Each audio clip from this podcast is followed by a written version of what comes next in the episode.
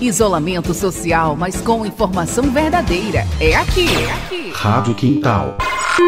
80 BPM. Seu resumo da saúde no Brasil e no mundo. Olá, seja muito bem-vindo a mais um episódio do nosso podcast. Hoje nós vamos conversar um pouquinho sobre o aumento das cirurgias plásticas nesses últimos tempos. E como a pressão estética acontece e até se agrava durante a pandemia. Desde o início de 2020, quando a Covid-19 se espalhou pelo mundo, foi possível observar o aumento da procura por cirurgias plásticas. Muitos veem o isolamento social como uma vantagem para realizar o procedimento, porque é mais fácil cuidar do pós-operatório. O Brasil é o país que mais realiza cirurgias plásticas no mundo todo, e esse desejo seguiu permanecendo mesmo num período tão atípico. Segundo a Sociedade Internacional de Cirurgia Plástica e Estética, uma organização de cirurgiões plásticos de mais de 100 nações, o Brasil foi responsável por 13,1% dos procedimentos do mundo todo no ano de 2019. Muito disso se dá pelo estereótipo de corpo brasileiro, um corpo atlético, bronzeado e magro, ainda mais por vivermos em um país tropical, onde as roupas são mais reveladoras, o que faz com que as pessoas se preocupem mais com o corpo. Um exemplo desse fato é uma pesquisa feita em 2016 pela marca Dove, que mostrou que, no Brasil, 71% das mulheres se sentem pressionadas para serem perfeitas. No início de 2021, a procura por cirurgias plásticas aumentou em 50%. Mas ouvintes, é importante refletir de onde vem todo esse desejo por um procedimento estético. Nessa análise, é impossível não citar as redes sociais. Teve um estudo em 2019 realizado pela Royal Society for Public Health, lá no Reino Unido, que confirmou que o Instagram é a rede social mais prejudicial à saúde mental. Toda a ostentação que acontece lá, que inclui a exposição de corpos que são aparentemente perfeitos, influencia muito na procura por procedimentos estéticos. Bom, e com a pandemia e a quarentena, as pessoas passaram a ficar em casa, perdendo o contato com os corpos reais do dia a dia e ficaram mais ligados às redes sociais, que nos mostram modelos, influencers, blogueiros e blogueiras com filtros Photoshop, dando uma impressão irreal a quem vê. Um exemplo disso é o dado de que, de acordo com o Google Brasil, a palavra rinoplastia apresentou um crescimento de mais de 4 mil por cento na ferramenta de busca do Google entre março e junho de 2020, o tempo em que a pandemia se desenvolveu realmente aqui no Brasil. Estes números não apenas indicam uma tendência de comportamento, mas também abrem espaço para uma discussão sobre autoimagem. Outro motivo desse aumento de cirurgias plásticas na pandemia é dado pelo simples fato do afastamento da rotina usual pela quarentena. Então, o pós-operatório não seria muito diferente do que ficar em casa, mas com mais cuidados físicos para a cirurgia, além de não precisar ver ninguém durante este período.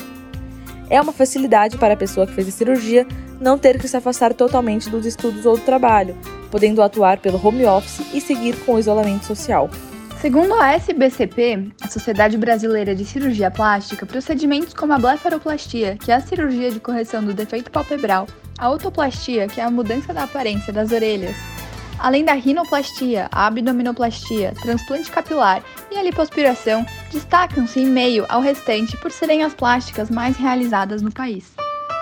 Agora, falando especificamente sobre a pandemia e sobre o âmbito internacional, um levantamento feito pela Sociedade Internacional de Cirurgia Plástica e Estética constatou os seguintes pontos referentes às plásticas. A maior parte dos procedimentos cirúrgicos foi realizado em mulheres com idade entre 35 e 50 anos.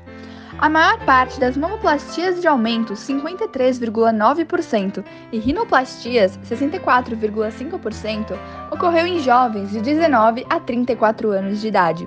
A rinoplastia continuou sendo o procedimento estético mais comum em pacientes com 18 anos ou menos. Entre os homens, as três cirurgias mais comuns foram a ginecomastia, que é a mamoplastia redutora, a blefaroplastia, já explicada anteriormente, e a lipoaspiração. Por fim, Falando sobre os procedimentos não cirúrgicos, os mais populares para ambos os sexos foram a toxina botulínica, o ácido hialurônico e a remoção de pelos. Ainda durante a pandemia, é importante falar sobre a popularização da chamada LipoLED, sigla para lipoaspiração de alta definição, também chamada de lipoaspiração HD. A diferença entre a lipoaspiração tradicional e ela é que a primeira retira a gordura localizada de uma camada mais profunda da pele, enquanto a lipo LED, além de remover o excesso de gordura, também modela e destaca os músculos, atuando em uma camada mais superficial do corpo. Dessa forma, ela dá um efeito de barriga tanquinho e perna torneada, o que fez com que diversas blogueiras e atrizes a realizassem durante a pandemia, influenciando ainda mais na pressão estética que a Aline citou. Isso gerou diversos debates nas mídias sociais recentemente. E vocês, ouvintes, o que acham desse procedimento? É realmente necessário? Se você deseja mudar, vá em frente e procure um bom cirurgião, mas antes busque saber se é isso que você realmente quer.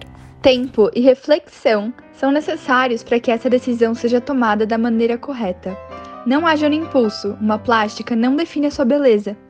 Esperamos que tenham gostado do episódio de hoje, pessoal. Até a próxima. 80 BPM seu resumo da saúde no Brasil e no mundo. Casper no Quintal Casper no Quintal é um projeto de voluntários e voluntárias do curso de jornalismo da Faculdade Casper Libero com a Rádio Web Quintal. Rádio Quintal. Rádio Quintal.